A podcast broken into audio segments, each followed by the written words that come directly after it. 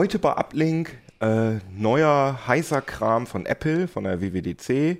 Ähm, das ultimative Viren-Dezimierungsbetriebssystem Desinfect und ganz tolle neue Displays.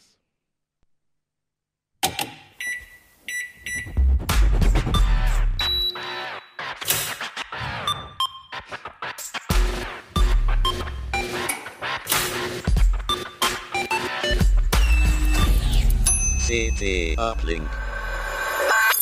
Jo, herzlich willkommen hier bei CT Uplink. Wir haben gerade das neue Heft hier schon. Ganz toll, freuen wir uns drüber mit dem lustigen Virus da drauf. Übrigens, vor vielen Jahren musste ich auch mal den Virus spielen, bei so einem, bei so einem Stimmt, da gibt es noch irgendwelche Da- Bilder. Am schönsten war Axel Kossel. Er war der Beste. Er leidet heute noch. Also vielleicht, vielleicht schicken wir noch, Presswurst eigentlich sollten wir jetzt einen Link noch, äh, wir, wir, wir werden noch einen Link auf diesen, wenn wir das irgendwo im Netz finden, die Titelbild. Es war ja ein. Titelbild, genau.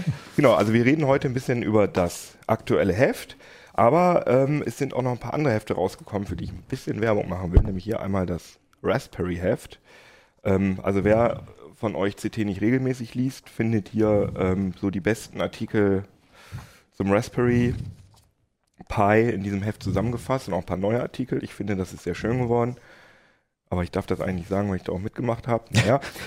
Und das ist hier die aktuelle Mac and I, wo ganz viel über die Apple Watch und Apple Health und ganz tolle spannende Sachen drin stehen.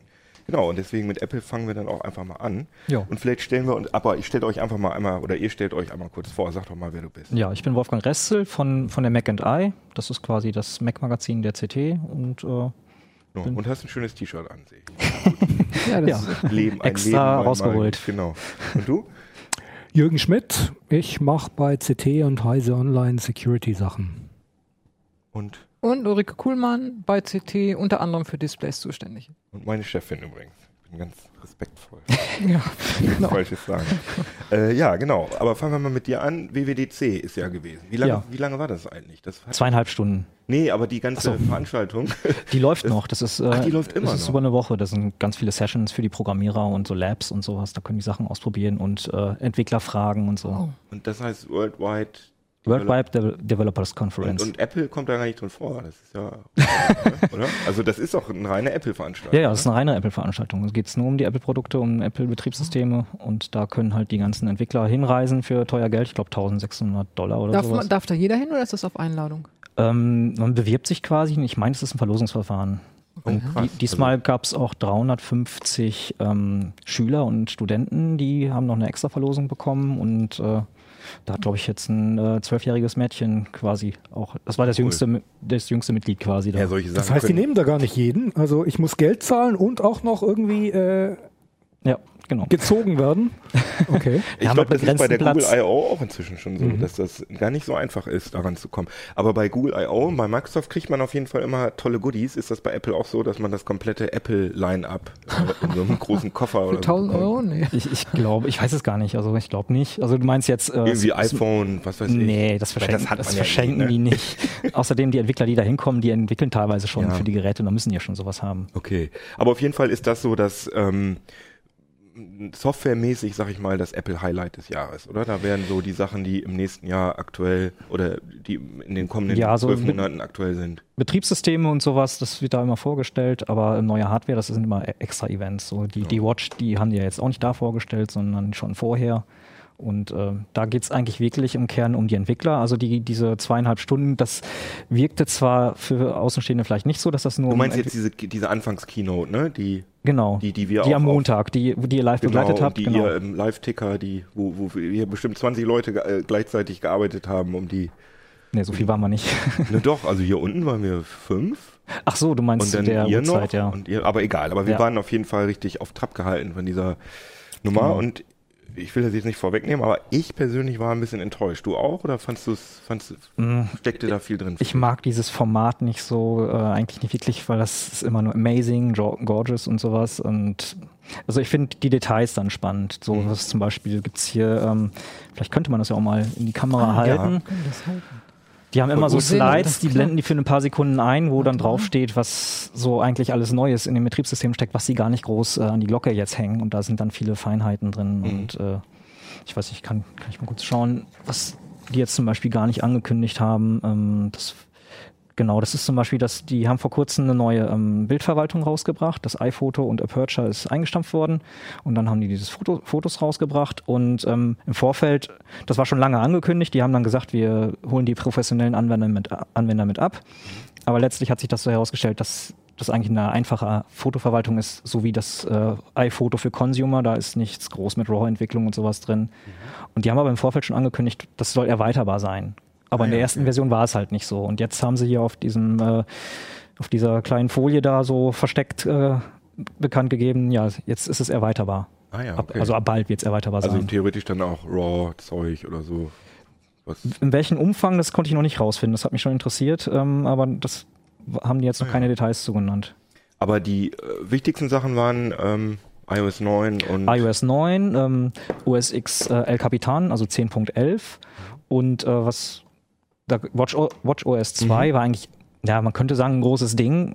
Aber das habe ich doch bei euch im Heft schon äh, im Heft davor gelesen, äh, diese ganzen Sachen über Watch OS. Äh, ja, aber 2. jetzt ist Watch OS 2 schon raus. Also die Watch ist gerade mal auf dem Markt mhm. und mit einem alten, äh, sag ich jetzt veralteten äh, Betriebssystem mhm. und das kann ja eigentlich gar nicht viel. Die Apps laufen auf dem genau. iPhone und äh, die Watch ist quasi nur ein, Display am Handgelenk, mhm. hat ein paar Sensoren, die nur Apple äh, auswerten kann. Mhm. Und mit dem Watch OS 2 kommen jetzt die nativen Apps auf die Watch und die können dann halt einfach äh, alles abfragen, das Rädchen, was da ist und ähm, diese Taptic Engine, wo man verschieden stark aufs Display drücken kann, diese ganzen Sensoren für Herzfrequenz äh, und sowas, das können jetzt die App-Entwickler auch mhm. abfragen. Aber es wird, es wird keine, ähm, also auf, bei meiner Pebble ist es ja so, da kann ich wirklich Apps nur auf der Uhr installieren. Das sind so 100, dürfen bis zu 100 Kilobyte groß sein und ich schmeiße auf die Uhr und die sind nirgendwo anders. Aber ja bei, ähm, bei Android und also bei ähm, Android Wear und ähm, der Apple Watch ist es ja so, dass du immer eine Companion App oder immer eine zugehörige App auf dem Telefon brauchst. Auch ich in weiß, Zukunft, oder? Ich weiß nicht, wie das in Zukunft aussieht. Also ich habe schon so verstanden, dass das auch unabhängig vom iPhone funktioniert. Ah ja, okay.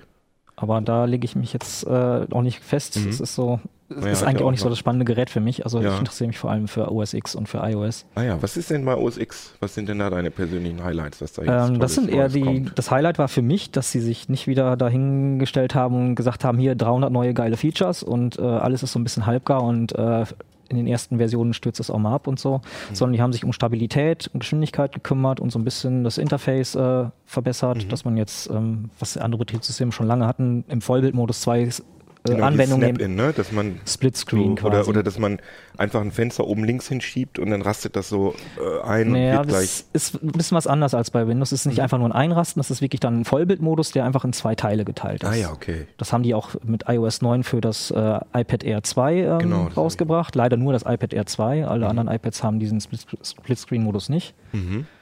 Und, und iOS 9 soll ja auch ähm, soll ja auch unter der Haube verbessert worden sein. Habe ich das richtig verstanden?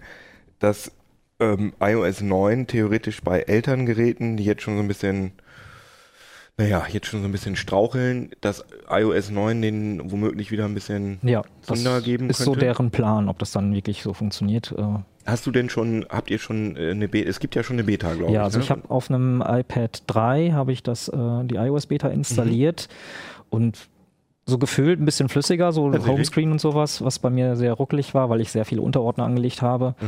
Aber sonst äh, gewisse Dinge habe ich jetzt keinen Unterschied äh, festgestellt. Aber ich habe wirklich nur ganz kurz reingeschaut. Ah, ja. Zu Hause noch ein altes iPad 1 rumliegen. Haben Sie eine Chance damit? nee, das leider nicht. Das nee, ist raus. Das ist auch wirklich sehr alt. Ab dem und, Zweier, glaube ich. Und OS X hast du auch schon die, äh, die Beta mal drauf geguckt, hast du auch mal drauf geguckt? Genau, ja. Und fühlt die sich auch schubziger an oder?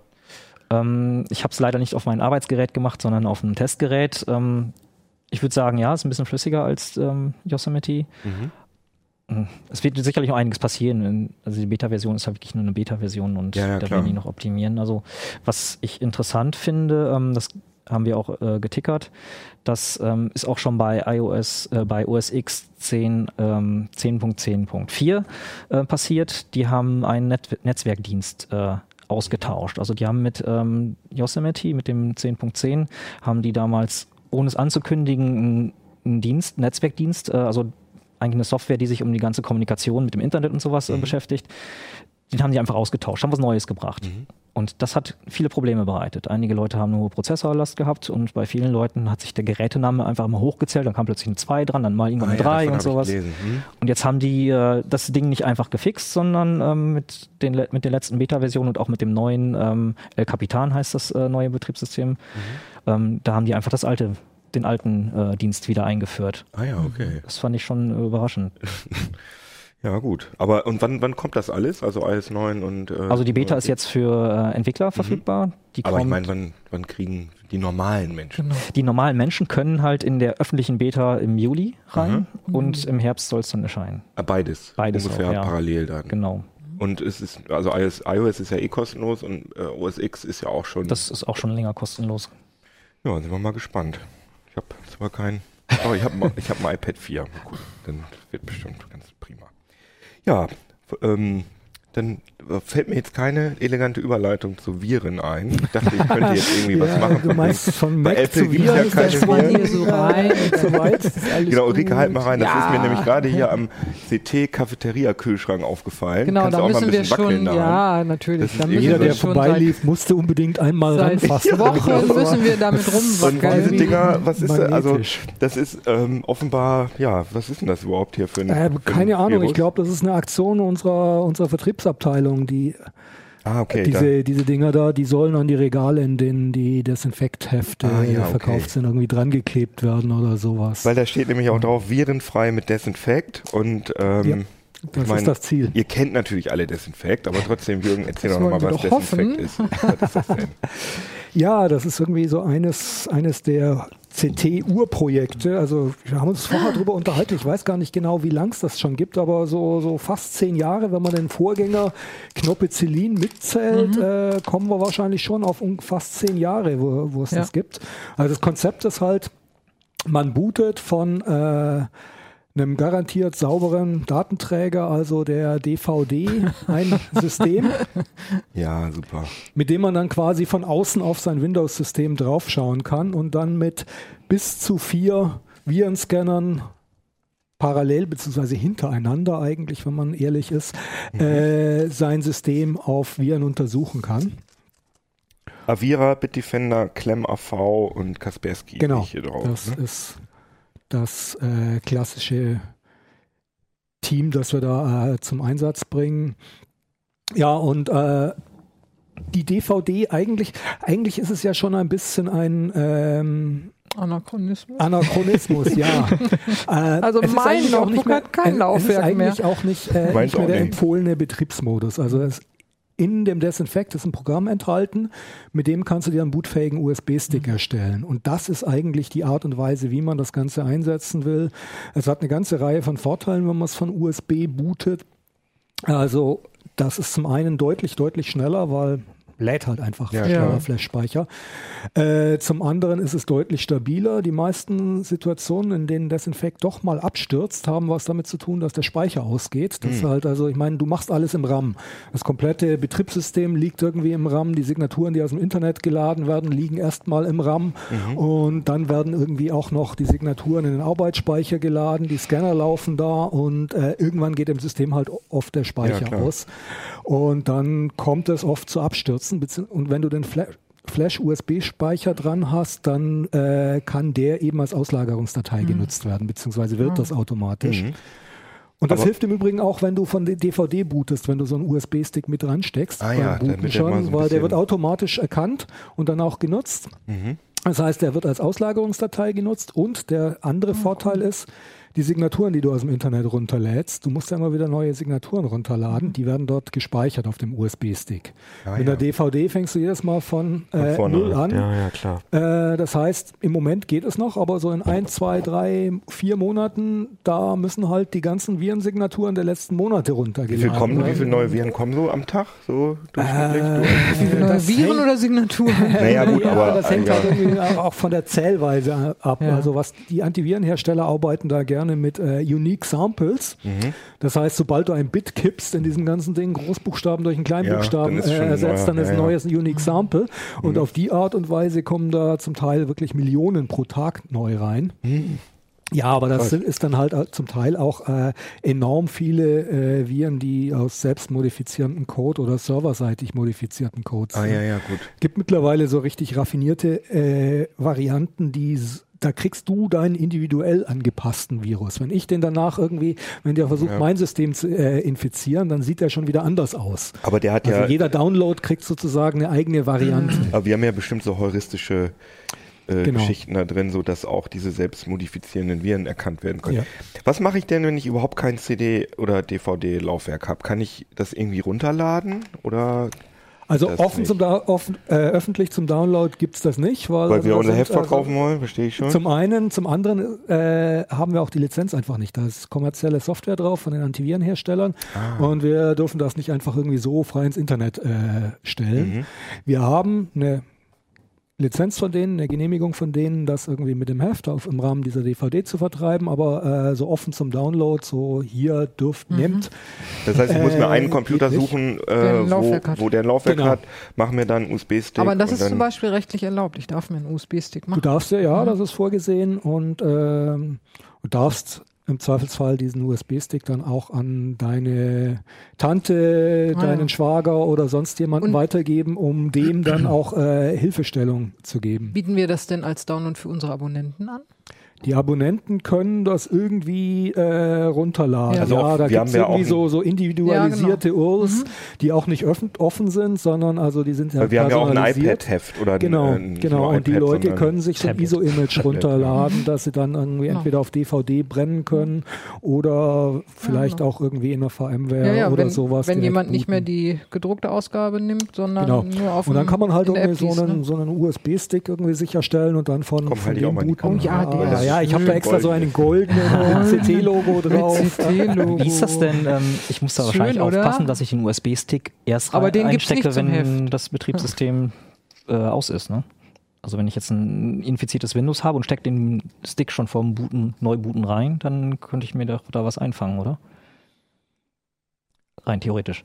Äh, Ja, aber das müsste ist ja dann ja ein. Linux-Virus sein, ne? Ja, ja, dann, dann ist da irgendwie unter Umständen, liegt da halt unter Umständen irgendwas drauf, aber im Rahmen von Desinfect kommt das natürlich nie zur Ausführung. Also äh, Außer gezielt. Äh, ich meine, es, es gäbe natürlich theoretisch die Möglichkeit, dass jemand irgendwie eine, einen Virus schreibt, der jetzt irgendwie speziell auf diesen Desinfect-Stick äh, optimiert wollen die Leute ist. aber nicht Aber äh, wir wollen jetzt ja niemanden auf dumme Ideen bringen. Ja, das ist Ähm, so richtig. Lo- äh, äh, läuft das denn auch mit äh, auf Apples? Äh, weil ich glaube, ein paar Viren gibt es ja auch auf Apple-Rechnern. OS X. äh, theoretisch ja, praktisch muss ich gestehen, habe ich das noch nie probiert. Einer deiner Kollegen hat irgendwann wir mal. haben es äh, witzigerweise bei uns im Heft gerade drin, im FAQ, ist ein, ein kleiner Beitrag. Also man kann es nutzen, um zum Beispiel seine Bootcamp-Installationen, also wenn man Windows auf dem Mac laufen lässt, um Ja. die Ah, zu ja. des desinfizieren. Ah, ja. Aber äh, das Apple-Betriebssystem, ähm, ich glaube nicht, dass da ein HFS-Treiber dabei ist. Also das Betriebssystem, also das Dateisystem ist ja ein anderes als bei Windows. ja. Und da müsste ein extra Ich, Treiber glaub, da ich sein. glaube, es gibt für Linux HFS-Treiber. Ich weiß nicht, ob die mit dabei sind, aber im Zweifelsfall, das ganze Ding ist ja erweiterbar. Man könnte die im Zweifelsfall über die entsprechenden Pakete nachinstallieren und dann auch HFS-Laufwerke mounten. Das ist dann halt ein bisschen Handarbeit. Mhm. Aber das ist ja auch irgendwie so ein bisschen so eine interessante Sache, wie ich mir so ein bisschen den Erfolg von diesem Desinfekt auch erkläre, dass es irgendwie so ein Balanceakt ist zwischen einerseits sehr einfach gehalten und also wir bemühen uns auch nach Kräften, das Ding einfach bedienbar zu machen. Auf der anderen Seite ist es ausreichend offen, dass auch Experten damit was anfangen können. Mhm. Ja, das heißt also, es sind auch richtig äh, Profi-Features drin. Das heißt also, ich kriege sehr viel Rückfragen zum Beispiel auch von, von Leuten, Netzwerkadmins, die das im Netz installieren wollen, um das eben äh, übers Netz booten zu können. Das kann man damit eben auch machen, übers Netz booten direkt, um dann in ihrem Netz das direkt zur Verfügung zu haben. Und äh, wir haben uns jetzt auch bei dieser neuen Version, haben wir im Wesentlichen in beiden Richtungen versucht, irgendwie weiter voranzukommen. Also zum einen es einfacher zu machen. Wir haben jetzt diesen Easy-Scan eingeführt. Äh, Ja, steht hier drauf. Ne? Das ja, so genau. Supermarktmäßig. Jetzt mit Easy Scan. Das ist so Genau. ziemlich CT-untypisch, finde ich. ja, Aber finde ich, was ist Easy Scan? Was Ja, das ist also im Wesentlichen, ähm, geht es darum, ich habe es dann irgendwie den Onkel- und Tantenstick genannt, den du damit bauen Ja. kannst, also den du Mhm. deiner Tante in die Hand drücken kannst und die im Wesentlichen keine dummen Fragen mehr stellt. Also man kann also, während Äh, man diesen Boot, äh, ähm, äh, diesen, Im Boot, am Bootmenü kannst du den äh, Easy-Scan-Modus auswählen, beziehungsweise wenn du, du kannst den dann auch bei der Installation, bei der Erzeugung eines USB-Sticks kannst du den zum Standard machen, dass er immer im U- äh, Ah. Easy-Scan-Modus cool, startet. Cool. Und damit kannst du dann deiner Tante oder deinem Onkel äh, diesen Stick in die Hand drücken, der steckt den in seinen Rechner rein und wenn er es tatsächlich schafft, davon zu booten, das ist, Ja. glaube ich, die Haupthürde, Ja gut, weil man oft im BIOS nochmal was einstellen muss, ne? Naja. äh, insbesondere bei älteren äh, Systemen. Aber wenn er es schafft, davon zu booten, dann passiert danach eigentlich so gut wie alles äh, automatisch, zumindest bis das Scannergebnis da ist. Wie, Also wie lange dauert das so bei so einem durchschnittlichen Rechner, wenn, bis, das, bis diese vier Dinger da jetzt einmal durchgelaufen sind? Das hängt natürlich ganz davon ab, wie viel auf dem Rechner drauf ist. Also alle vier, äh, das dauert schon mehrere Stunden. Ich lasse das typischerweise über Nacht laufen. Ähm, einen, einen Scan mit einem der schnelleren Avira zum Beispiel, ähm, das kann mit etwas Glück auf einem nicht allzu vollen Notebook auch schon mal in einer halben Stunde bis Stunde Mhm. erledigt sein. Ja, Das heißt, ich muss ja. auch nicht immer mit allen Vieren scannen. Ne? Ich Nein, kann nein, du auch kannst ja sagen, aussuchen, ich will wie jetzt viel. nur einen. Wir empfehlen jetzt, eigentlich auch, äh, insbesondere wenn du es von DVD und ohne USB-Stick machst, also nicht mehr als einen oder höchstens Ja. zwei parallel, weil Mhm. vier, alle vier, das wird also dann schon extrem von USB gehen dann theoretisch alle vier, aber der eingebaute Klammer-V ist auch äh, mehr so der Vollständigkeit halber drin. Der ist ein bisschen problematisch, weil er relativ viele Fehlalarme wirft. Und das heißt also äh, im Zweifelsfall die Leute dann mehr verunsichert Mhm. als. Äh, aber es ist ganz nett, das irgendwie zumindest als Referenz noch mit, mit dabei zu haben, auch weil es ein Open Source Projekt ist, also Ah, ein ja. komplett frei verfügbarer Virenscanner, Mhm. äh, mit dem man dann also im Prinzip auch dieses ganze Projekt ohne, ohne kommerzielle Software äh, betreiben könnte. Und, und erkennt das Ding auch ähm, so Browser-Hijack, in diesen, diesen, diesen schrecklichen Werbekram, den man sich immer einfängt, äh, der dann irgendwelche Browser-Startseiten macht oder so? Da ist es halt ganz darauf angewiesen, was die, was die Virenscanner können. Mhm. Also äh, das Desinfekt selber macht Klar. keine Virenjagd, sondern da werden eben diese Virenscanner eingesetzt. Mhm. Äh, und die zum Teil erkennen die die schon, aber die haben natürlich ein bisschen ein Problem damit, dass also viele von diesen äh, Browser-Erweiterungen in so einem Graubereich angesiedelt sind. Äh, bei den Virenscannern heißt das dann häufig irgendwie so pure, potentially unwanted äh, Software. Mhm. Ähm, Aber vielleicht werde ich dann ja gefragt und äh, also du kriegst bei manchen der Virenscanner kriegst du zumindest Ergebnisse, wo dann eben gesagt wird, äh, ja, Ask Toolbar äh, vielleicht böse oder Mhm. möglicherweise nicht erwünscht. aber Aber deinstallieren, also äh, solche Sachen würde ich im Zweifelsfall auch vielleicht eher äh, innerhalb von einem Windows-System äh, reparieren wollen, wo ich dann halt einfach mal also einen Browser-Reset mache und sage, also Ich habe so ein Ding, äh, ich habe, ich hatte mal, aber das war dann, glaube ich, auch wirklich ein richtig böses Ding. Das war dann so ein, schon so ein halber, äh, halber Virus. Äh, das hat nicht funktioniert. Also da musste ich dann wirklich richtig, ja, richtig Hand anlegen. Und Mhm. das, äh, da hatte ich gerade keinen Desinfekt, da habe ich ehrlich gesagt gar nicht an Desinfekt gedacht. Aber das äh, würde ich jetzt einfach mal doch, das müsste da eigentlich im Hast du Prinzip mich jetzt wirklich neugierig gemacht? dass ich das Ding. Bloß er findet natürlich auch äh, auf meiner, ich habe da auf mein, meinen Platten sind natürlich etliche alten Sachen drin. Der findet dann ja wahrscheinlich noch irgendwelche alten Viren in irgendwelchen Exe-Dateien von 1900. Das ist übrigens ein Trick, also wie man sich die Arbeit, wenn man tatsächlich das System einfach nur sauber kriegen will, äh, deutlich vereinfachen kann. Das ist, wenn du vor dem Scan die Windows-Datenträgerbereinigung einmal äh, durchführst. Ah ja. Mhm. Äh, das lend, äh, leert nämlich die ganzen temporären Ordner, deine Cache-Dateien und so weiter, wo oft noch unheimlich viel alter Unrat rumliegt, der äh, manchmal böse ist, manchmal nicht, aber äh, der im Zweifelsfall dir nur Ärger macht, wenn du Ja, irgendwie klar. äh, da irgendwie dich durch tausend Temp-Dateien oder alte Cache-Dateien irgendwie durchwühlen musst. Und ähm, der Haken bei der Sache ist natürlich, es äh, vernichtet natürlich auch Spuren. Das heißt, wenn du daran interessiert bist, irgendwie dann doch nochmal zurückzuverfolgen, wie habe ich mir das Ding eigentlich eingefangen? Mhm. Da sind diese Cache-Dateien natürlich unter Umständen sehr nützlich. Ich habe nämlich über die beim letzten Rechner, den ich irgendwie vor kurzem gereinigt habe, konnte ich eben sehr schön zurückverfolgen, dass das eben über äh, einen Java Exploit äh, passiert ist, weil ich eben den, die Rückstände in dem Temp-Ordner beziehungsweise im Cache-Verzeichnis noch gefunden habe und äh, dadurch eben feststellen konnte, wie das, wie die sich der, der, den Mist da eingefangen klar. hatte. Aber äh, naja, richtig, richtig was damit anfangen konnte ich mit der Info Information dann doch nicht. Von daher, ich habe meine Neugier ein wenig befriedigen können. Ja Beziehungsweise vom Fach, ne? Ja, sind ja hier nur die Ich, mir wäre es lieber, der Benutzer. ist Äh, einfach Aber sauber. wie lange der gibt es denn das Ding eigentlich schon? Desinfekt? Ist das, weißt du das? Seit wie vielen Jahren wir das schon machen? Ja, ich glaube mittlerweile so ungefähr zehn Jahre, zumindest wenn man den, den Vorgänger, das Knoppizillin, mitzählt. Das ja. ging ja, also ganz früher haben wir das ja mit Knoppix gemacht und dem Klaus Knopper zusammen. Und jetzt ist das Ubuntu. Und jetzt ne, ist das auf Ubuntu-Basis. Aber ich wollte noch ganz Ja. kurz was zu der anderen Perspektive sehen. Also das eine ist irgendwie immer einfacher und für Endanwender immer einfacher äh, zu benutzen. Auf der anderen Seite versuchen wir auch irgendwie diesen äh, professionellen Bereich irgendwie zu bedienen. Auch da haben wir irgendwie neue Sachen eingebaut. Also ich persönlich finde es zum Beispiel unheimlich spannend, dass wir jetzt das erste Mal so Unterstützung dafür haben, in die Windows-Schattenkopien reinzugucken. Also wenn du, du kennst die Snapshot-Funktion von Windows, da werden so Schattenkopien angelegt von äh, Dateien. Und es gibt mittlerweile äh, Pakete für Linux, dass man diese Schattenkopien eben auch mounten kann und dann eben in die auch reinschauen kann mit dem Desinfekt. Das erfordert alles noch ein bisschen Handarbeit, ist aber eben für Experten, die genauer wissen wollen, was da auf dem System da ist und in die Ecken reinschauen wollen, eben eine interessante Erweiterung. Und so versuchen wir halt irgendwie so von beiden Seiten dieses System immer interessanter zu gestalten. Also zum einen für die Leute, die äh, wissen wollen, was Sache ist und wie Dinge funktionieren. Auf der anderen Seite als Hilfsmittel für äh, Leute, die einfach nur möglichst schnell wieder ein sauberes System haben wollen. Ja. Also ab heute am Kiosk die CT mit Desinfekt. Nee, ab heute. Heute. Weil wir sind doch eigentlich schon Samstag. Wir sind ja Samstag.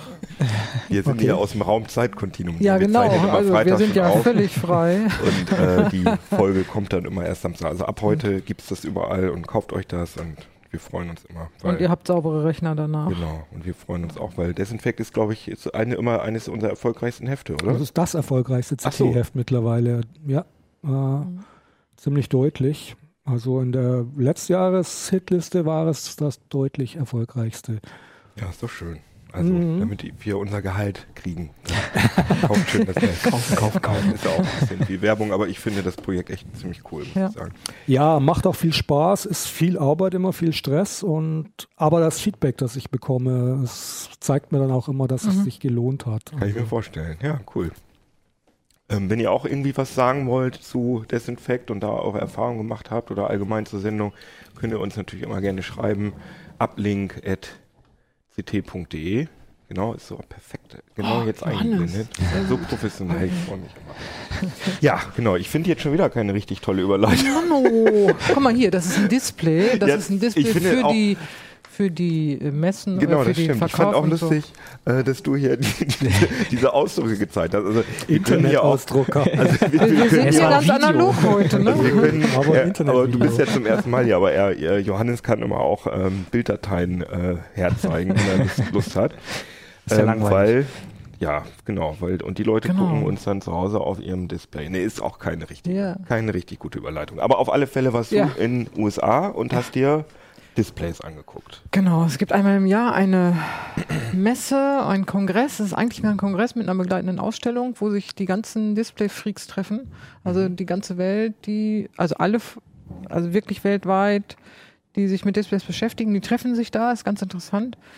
Ähm, Und ist es immer am gleichen Ort? Oder nee, es, das wechselt, das wechselt in den USA herum. Es ist sehr oft an der Westküste, ab und zu an ja, der weil da die Ostküste. meisten Firmen sind wahrscheinlich. Genau. Ne? Und Mhm. ab und zu an der Ostküste halt irgendwie in Boston oder so. Wie heißt das denn? Das, hast du jetzt Das heißt gesagt. offiziell Display Week und Mhm. die, die da hinfahren, sagen aber nur SID von SID, Society for Information Display. Ah, weil die das sind, die das organisieren Genau, wahrscheinlich. ne? das Mhm. sind die, die das organisieren und irgendwann haben sie aber gesagt, nee, diese, dieser Kongress kann nicht SID heißen, also haben sie ihn dann Display Week genannt. Naja, Und ich okay. schreibe auch immer ganz artig Display Week, aber wenn ich mit Leuten darüber spreche, sage ich, fährst du auch zur SID? Genau. So, ne? Und das ist so. Und wie lange fährst du da jetzt schon? Oder wann warst du das erste Mal da? Keine Ahnung. Du stellst Fragen. Nee, aber könnte ja, dass du das irgendwie mitzählst oder so, weil Nee, du bist da ja ich schon. mit. Und das ist aber Nee. auf jeden Fall ähm, immer so eine sehr, sagen wir mal, die Sachen sind schon sehr futuristisch. Also Ja, wir sind also sozusagen ist- drei, vier Jahre immer Genau, bevor das nicht- das in Produkten auftaucht. Ja, das ne? ist, da, da kann man so sagen, in Schritten. Irgendwie die IFA zeigt das, was im September, was am Weihnachten in den Läden steht, manchmal schon auch im September. Mhm. Die CES im Januar zeigt das, was im Laufe des Jahres kommt. Und die SID im, jetzt sage ich schon wieder SID, Mhm. im Mai zeigt das, was in zwei bis x Jahren kommt. Mhm. Also da werden sowohl ganz neue Ideen gezeigt, wo man sagt, na, mal gucken, ob das was wird und eben aber auch Sachen, äh, wo die so im Laufe der Zeit irgendwie in die äh, Geräte reinkommen. Zum Beispiel war dieses Jahr großes Thema Auflösung. Mhm. Ist ja, ne, man braucht ja immer mehr Auflösung. Jetzt könnte man sagen, im Smartphone brauche ich eigentlich keine Auflösung mehr. Da bist du irgendwie durch. Das, Ja, für Virtual ist- Reality ist es cool. Ganz ne? genau, für Virtual Reality zum Beispiel. Oder für holographische Displays, Mhm. echte holographische Displays. Da brauche ich ungeheure Auflösung. Weil bei Also- diesen holographischen Displays, da wird ja sozusagen eine Schicht davor gemacht, so dass das Display immer aufgetrennt wird in verschiedene Blick. Ne? ja, das ist gar nicht schlecht. Also Aber auf jeden Fall äh, verliert man dadurch viel Auflösung. Unglaublich. Genau. Ich, da war ein holographisches Display tatsächlich in, in, in so eine Entwicklung. Die haben 32 Full HD Displays genommen. In klein, das waren halt so kleine Displays, so ungefähr. Mhm. So. Und die waren da so aufge wie so ein Schachbrett. Und da drüber schwebte dann dieses holographische Bild und das war so dermaßen grobpixelig. Aber, Ja. ne, weil Weil man die ganzen Ansichten braucht, ne? Genau. Weil man, wenn man sich man, bewegt, man hat gar keine Ansichten, sondern man hat Punktwolken. Mhm. Du kannst wirklich dran herum gehen. Mhm. Dafür braucht man unglaublich viele Und diese, Auflösung. diese verschiedenen unterschiedlichen äh, Punktwolken oder Ansichten, Ne, es die ist müssen eine ja Punktwolke, genau, und die, die sein. muss da überall drin sein. Ne? Also Mhm. du hast da wirklich so, und das war sehr beeindruckend. Ähm, äh, erstmal sieht es unspektakulär aus, aber wenn man weiß, was das eigentlich ist, ist das toll. Und der Kongress handelt zum Teil auch eben über, wie kann man denn Holographie wirklich machen und so. Ne? Ja, Also wann, Auflösung. Wann, wann bekommen wir denn irgendwie so das Holo? Ach ja, das Da ist eben, das war schon eher so sehr zukünftig. Man muss dann immer an Star Wars denken, ne? Wenn dann R2, Genau. war das äh, R2D2, der dann, der Princess Leia Ja, genau. dann da und dann kamen die da so raus Ja. und hat da so. Also sowas wird dann da auch gezeigt, aber das ist dann so. Sowas kann man auch mit dem Hohl, das konnte man schon vor 20 Jahren mit dem Hohlspiegel. Ja, genau. Also sowas wird gezeigt oder dann in Rauch irgendwie projiziert und das sieht dann auch ganz toll aus und so. Aber zumindest den Leuten, die da sind, wissen, dass es alles fake ist Mhm. und dass echte Fotografie halt eine ganz andere Nummer ist. Ah ja, okay. Und, und für die VR- und AR-Geschichten, also hier so ähm, HoloLens oder die Valve von Valve, das Ding, Mhm. Ähm, da braucht man natürlich auch viel Auflösung. Da waren dann auch zum Beispiel so Mikrodisplays, das sind ja kleine Displays, Mhm. logischerweise, die aber irre hohe Auflösung haben. Wie hoch ungefähr? Wollte ich gerade auch fragen. Ja, äh, sagen wir mal, ich drücke es mal in DPI aus, Ja. also 4000 DPI und mehr. Ne? Also Ja, und in, in so einem Smartphone hat man in den besseren 550 Naja, das ist aber auch schon sehr und das hoch, ist schon ne? sehr hoch, Also das ist eigentlich Das mehr, als man schon- braucht, oder? würde ich auch sagen, Ja. ja. aber da sind die halt viel, aber das ist halt auf der kleinen Fläche Mhm. und das ist ja nicht Direct View, also man sieht ja nicht direkt auf die Pixel, sondern über eine Optik. Genau. Und Mhm, bei so. VR wird es immer noch Genau. vergrößert mit einer mit so einer Lupenlinse oft Ähm, und so. Klar, und da braucht da waren Auflösung. auch tolle VR-Brillen, also naja, das waren Videobrillen, die sie gezeigt haben, wo man sich aber vorstellen konnte, hey, das funktioniert. Mhm. Die Fraunhofers haben zum Beispiel was gezeigt ähm, mit OLED, so ein äh, kleines Mikrodisplay, wo die Kamera in dem Pixel mit drin sitzt. Also jedes Pixel hat eine Kamera noch mit da drin, sodass man Augenbewegungen verfolgen kann. Das ist ja das nächste Krass. Ziel, dass ich nicht nur die Kopfbewegung habe, Mhm. ne, sondern auch, ich kann ja auch da hingucken. So, Mhm. und ähm, dazu müsste ich die Augenbewegung erfassen. Es gibt also schon so eine, so eine VR-Brille, Fove heißt die, da ist dann aber sind äh, Da sind zusätzliche Kameras, IR-Kameras genau. drin. Und das ist natürlich, äh, die, die, die wiederum werfen Infrarotlicht auf die Linse, das Mhm. wird zurückreflektiert und dadurch erfassen sie die Augenbewegung. Aber wenn jetzt die Kamera direkt im Display ist, ist es natürlich viel cooler. Ja, das ist cool. Also solche Sachen werden da halt gezeigt. Mhm. ne? Aber das waren alles irgendwie jetzt so, so richtige VR-Sachen, also in dem Sinne von, du bist da irgendwie mittendrin. Also, oder Das auch nicht. Augmented Reality, Auch? weil das finde ich eigentlich viel spannender, Ja, ich muss finde ich das auch gestehen. ehrlich Äh, gesagt nee. spannender. Ehrlich, hier, Kino ist unser VR-Freak und ich bin auch eher für AR. Also diese HoloLens-Geschichte finde ich total klasse. Dafür braucht man eben zum Beispiel diesen Augenscan. Ne, weil da geht gar nicht, wenn du, ne, wenn du zur Seite guckst und das Bild passt nicht mehr übereinander, weil du jetzt Ja. leider deinen Kopf nicht bewegt hast, dann kann man damit gar nicht arbeiten. Ja, und theoretisch muss man ja nicht nur die, ähm, die Pupille scannen in die Richtung, in die man guckt, sondern man muss eigentlich auch die, Eigentlich auch die, die Fokussierung. ähm, Das, das ist dann nochmal die nächste Eskalationsstufe, genau. Das, Also äh, da ist noch was zu tun, da kann man noch eine Menge machen. was war denn dein persönliches Highlight da jetzt auf der, Ähm, das wollte ich auch schon SID sagen, auf der Display Week? Display Week. Also was ich toll fand war, oder eine, eine tolle Idee, die hatten so einen Notizblock, so ein Mhm. Notizbuch Mhm. und da war ein Display drin als eine Seite. Also ein O- OLED-Display, was man biegen konnte und das war eben da eingespannt mit so Ring-Dings Mhm. abgeheftet. Ne? Mhm. Das fand ich witzig. Ich weiß nicht, Johannes, ah, Johannes zeigt es gerade im Ah, ja, Bild. stimmt. Also ein ganz normales Notizblock und das, was da leuchtet, das ist das Display. Das war eben papierdünn Mhm. ne, und hat dann Bilder gezeigt. Ja, das ist fand ich- natürlich- Das ist irgendwie eine witzige Sache. Weiß nicht, wie viele Leute noch so einen Notizblock haben, aber ich fand es irgendwie nett. Das ist, was sie damit zeigen wollten, ist, hey, wir können so dünn und so flexibel. Ja, ich meine, das wäre natürlich so ein Tablet, was äh, wirklich absolut flexibel ist und was Genau. ich womöglich auch in die Badewanne schmeißen kann oder sowas, wirklich irgendwie so ein, ja, wie so eine Klarsichthülle oder ja, so. genau, sowas. Das, Das ähm, ist total cool. Und dazu braucht es aber auch nicht nur das Display, mit Displays ginge das schon. Die Elektronik muss Klar. dazu natürlich auch noch flexibel sein. Aber da ähm, könnte man ja womöglich erstmal irgendwie mit so einem mit so einem Zusatzkästchen oder womöglich vom Handy oder so, Ja. dass das dann da, aber da braucht man natürlich dann auch irgendwie so ein Wireless HDMI Empfangsmodul und das ist natürlich dann auch wieder problematisch. Aber das Aber denkbar sind solche Sachen. Und sowas wird da, da hatten sie so, also ich hatte beim letzten Mal schon so ein Display gesehen, was so gefaltet werden konnte. Und diesmal haben sie in der Innovation Zone, gibt es immer auch noch, das sind so Startups, die da was zeigen oder Unis, die hatten ein Display, das konntest du echt so, so pff, völlig egal. Ne? Und ich habe das dann auch in die Hand genommen, naja, und ich habe es ein bisschen mehr belastet, so, da wurden sie dann schon ein bisschen nervös oder so, aber ähm, genau, da Johannes zeigt auch mal ein Video, da, Oh, der hat das wir wirklich super hin Oh, und her wow. gefaltet und durfte da jeder dran rumfummeln. ja, eigentlich ja, also fürs Video. Also sie hatten keine Angst, dass es kaputt geht. Ja, als ich das genommen habe, haben sie dann Angst gekriegt, aber im Prinzip Weil du so brutal warst. ja, weil ich es einfach probieren wollte, wie belastbar ist Ja. es. Und das, was er da jetzt in die Hand nimmt, das ist so ein Lappen, das ist das Display. Ja, Wahnsinn. Ähm, das ist, ne, und da sieht man, wie dünn das ist. Das würde man jetzt für ein Produkt noch ein aber da ist bisschen jetzt ja schützen. auch kein Bild drauf, ne? Ja, man sieht das Bild, weil die Elektronik nicht Ja, da ist. klar. Ne? Also Und man sieht wie- das Bild da links. Wie kommt das, der Inhalt da drauf, der da dargestellt wird? Ist der intern gespeichert oder hat das irgendwie Nee, eine die- Funkverbindung, irgendwie Nee, da- Nahfunk das, oder was da sowas, jetzt dass ich bewegt, da irgendwie das ist?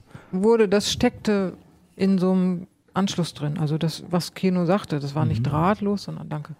Das steckte in so einem Scraddle sozusagen und dann wurde das gebogen. Also Okay. weil die Elektronik ist eben noch nicht flexibel, also jedenfalls nicht hoch integriert. Und ähm, klar, flexible Displays, aber bekommen wir denn jetzt auch wirklich, ja, weiß nicht, so 5 Zoll Displays mit 4K? Gab es das da Ja. schon zu sehen? 4K auf 5 Zoll, also das ist- dauert 700, wahrscheinlich auch nicht mehr so lange, ne? 735 dpi hatten die. Ähm, der hat gesagt, sie könnten es jetzt herstellen, es ist, Teuer. sie errechnen, er rechnet damit Anfang des Jahres, nächsten Jahres. Ja, also, da gehe ich ganz Mitte stark von aus, dass die, die Smartphone-Hersteller, Das- weil genau. die müssen ja immer irgendwas Neues bringen, da wird Was es ich da wahrscheinlich von LG fand- oder so die ersten 4K-Displays geben, die kein Mensch braucht. Ja, genau. Was, was ich da spannend fand, was, VR. was das für, was man dafür alles braucht. Zum Beispiel waren die Glashersteller sind Mhm. auch auf diesem, auf diesem Kongress und dann habe ich mit dem einen gesprochen und er sagt, ja, man braucht spezielle Gläser für 4K auf 5 Zoll. Da habe ich gesagt, was hat denn das mit dem Glas zu tun? Da sagt er, ja, bei der Produktion ähm, darf sich das in keiner Form verändern. Das darf sich nicht ausdehnen oder schrumpfen. Und das wird aber mit einer, wenn die diese Transistoren da aufdampfen, wird das über 600 Grad warm. Und je kleiner die Strukturen sind, umso weniger darf sich das bewegen. Das würde ja sofort reißen, dann die Struktur, wenn sich das nur so ein bisschen ausdehnt und so. Deswegen brauchen sie spezielle Gläser für mehr Auflösung. Ich finde das so, und, und solche Sachen erfährt man, dann denkst du, hä, was hat denn das mit dem Glas zu tun? Ja, Äh, krass. Also da, dann merkt man eigentlich, wie viel Technik dahinter steckt, um einfach nur die Auflösung zu erhöhen. Und man könnte jetzt sagen, ja, mach doch einfach ein paar mehr Pixel rein und fertig ist. Okay. Aber so ist es eben nicht. Und kommen jetzt endlich große Displays mit OLED? Ich meine, das ist ja irgendwie so seit, ja, die seit OLEDs. zehn Jahren geht es da ja drum. Ne? Ja, genau. Also es gibt ja schon TVs, OLED-TVs immerhin. Sam, äh, LG Ja, zeigt sowas bei ja. weitem noch nicht Mainstream, sondern super Nee, teuer. die sind immer noch super teuer. Groß. Naja, 70 Zoll. Ach doch, die, ja, ah, ja, ja, okay, also stimmt. LG schon. hat ja, ja. Aber die sind natürlich irre teuer, also kann man nicht mit LCDs vergleichen. Weil ich meine, im, im, im Smartphone, im Mobilbereich ist das ja schon ziemlich Standard. Ja, ne? ja, aber in, in klein klappt das gut mit der Produktion, Mhm. in groß ist es nicht so gut. Kann man sich auch überlegen, wenn so ein kleines Display ausfällt. Also die haben ja mal Ausschuss. Mhm. Ja, dann schmeißt du halt so ein kleines Display weg. Aber wenn du jetzt so einen 75 Zöller wegschmeißen musst, das tut dann doch weh. Ne? Ja, okay. So, und da, ähm, das hat ganz viel mit dem, also der sogenannte Yield, also wie viel Gute kriege ich aus einer Produktion Mhm. raus. So, ne? Und wenn das bei den Großen sehr niedrig ist, der Yield, also wenn ich wenig rauskriege, Und, und war das denn dieses Jahr wieder ein Thema oder ist das jetzt Ähm, erstmal.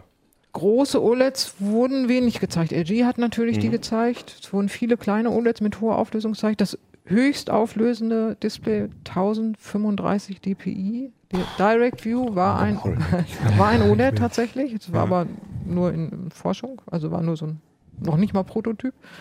Mhm. Äh, ich meine, das war so ein kleines Teil, ich weiß gar nicht wie viel Zoll, drei Zoll oder so. Weiß ich nicht, wofür man da 1000 irgendwas dpi braucht. Ja, aber es war einfach, ne? um, um zu zeigen, dass es funktioniert. bisschen Leistungsschau, was wir alles. Wa- Was interessant war, die OLEDs, die kriegen ja jetzt richtig Konkurrenz. Das OLEDs haben ja, sind ja bekannt für tolle Farben. Mhm.